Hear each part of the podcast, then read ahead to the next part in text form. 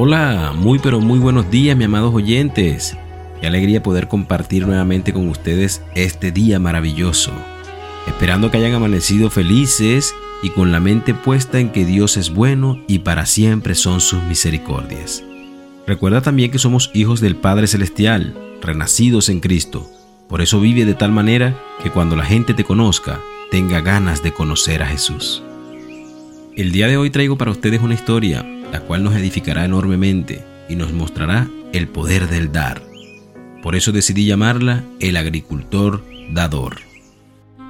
Cada año se celebraba el concurso para elegir el mejor producto agrícola del pueblo. Marcus llevaba cinco años ya consecutivos siendo el ganador del certamen. Su producto era el maíz, cuya calidad era el más sobresaliente de todos.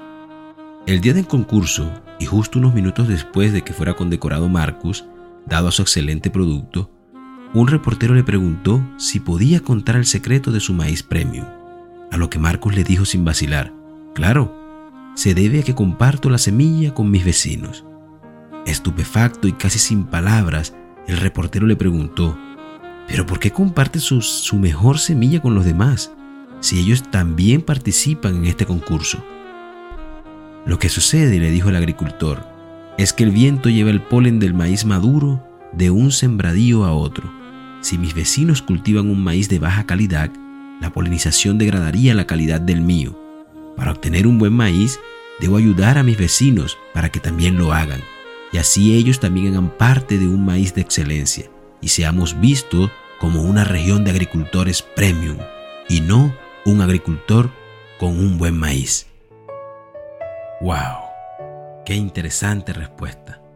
Y es que muchos coincidirán conmigo que cuando de competir se trata, la mayoría piensa en ganar y dejar atrás a los demás, que en pensar en que los otros también ganen y seamos todos partes de este mismo premio.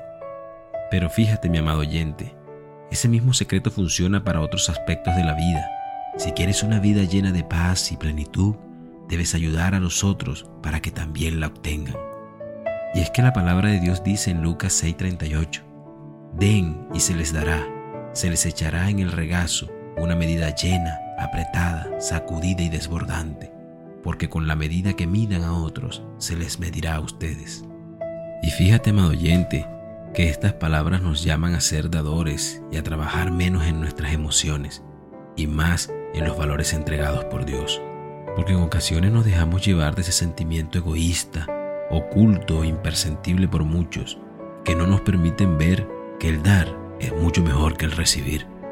Y es que solo de pensar que Dios dejó su naturaleza de deidad y vino a caminar en la tierra a servir a su creación, nos deja ver que aquel que nos creó es un Padre bondadoso, misericordioso, dador y amplio en gracia. De manera que ser dadores es un paso de evolución en nuestra vida cristiana, llevándonos a evolucionar en la fe a tal punto en que cada día busquemos más ser como Jesús y menos como nosotros mismos. Por eso cuando ayudemos a los demás, estamos creando una cadena de amor y bendición para todos. Y cada día que pasa, nos acercamos más a la divinidad de la persona de Jesús. Por eso hoy te invito, te invito a salir de tu casa con la mente puesta en ayudar a todo el que encuentres y en dar a aquellos que ni siquiera se han dado cuenta que necesitan. Amado Padre Celestial, vengo a ti consciente que he sido egoísta por momentos y que en la mayoría de las veces no he reconocido a mi prójimo como mi hermano. Por eso, Padre, quiero pedirte perdón y entregar a ti mis defectos y mis conductas arraigadas que no me han permitido avanzar. Y te pido que me uses para ser instrumento para bendecir y dar en abundancia de lo poco que tengo o de lo mucho que tú me des. Amén y amén. Que tengas un maravilloso y hermoso día.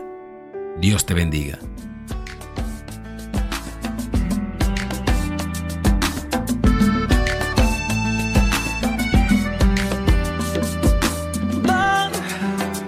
es algo más que extender la mano y algo regalar.